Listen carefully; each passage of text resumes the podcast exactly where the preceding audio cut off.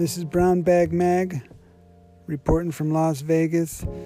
Uh, as mentioned, I was inspired by the mag Bitter Truth to report what's going on in my town during this this virus crisis. So um, uh, I've shared my thoughts for the last couple days when they started this non-essential um, shutdown, and gotta say uh, today it was kind of interesting. I woke up and uh, was having uh, made a nice breakfast with someone who I love and care about, and I gotta tell you that I don't know the did the food taste better?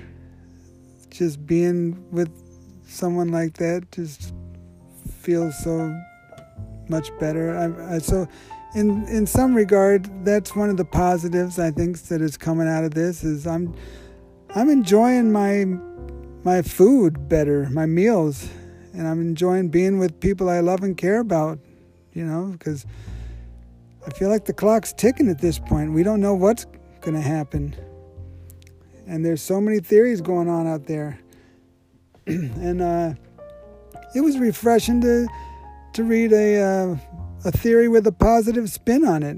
You know, I mean, uh, of course, the outcome would not be super, uh, or the immediate outcome would not be uh, super terrific, but that particular theory was claiming that uh, there's some uh, uh, military insiders who are actually trying to take out the the bad people and elim- eliminate fiat currency. You know, put us back on a gold standard, things like that.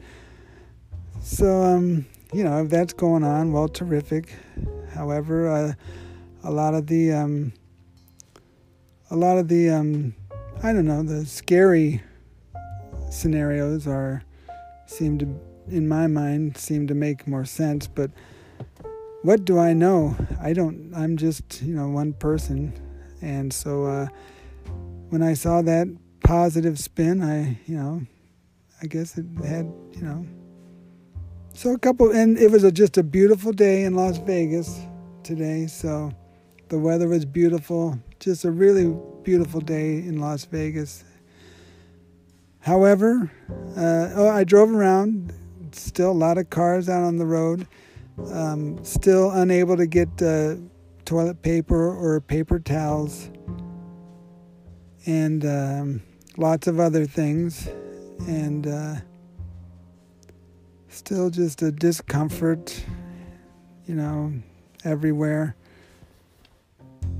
So we're just uh, wait, wait and see. You know, I hear it's worse in other places. So I'm signing off, and just want to remind you, if you want to really get the lowdown on what's going on, check out the mag Bitter Truth. He's on Spotify and Anchor just type in MAG, Bitter Truth, in the search engine.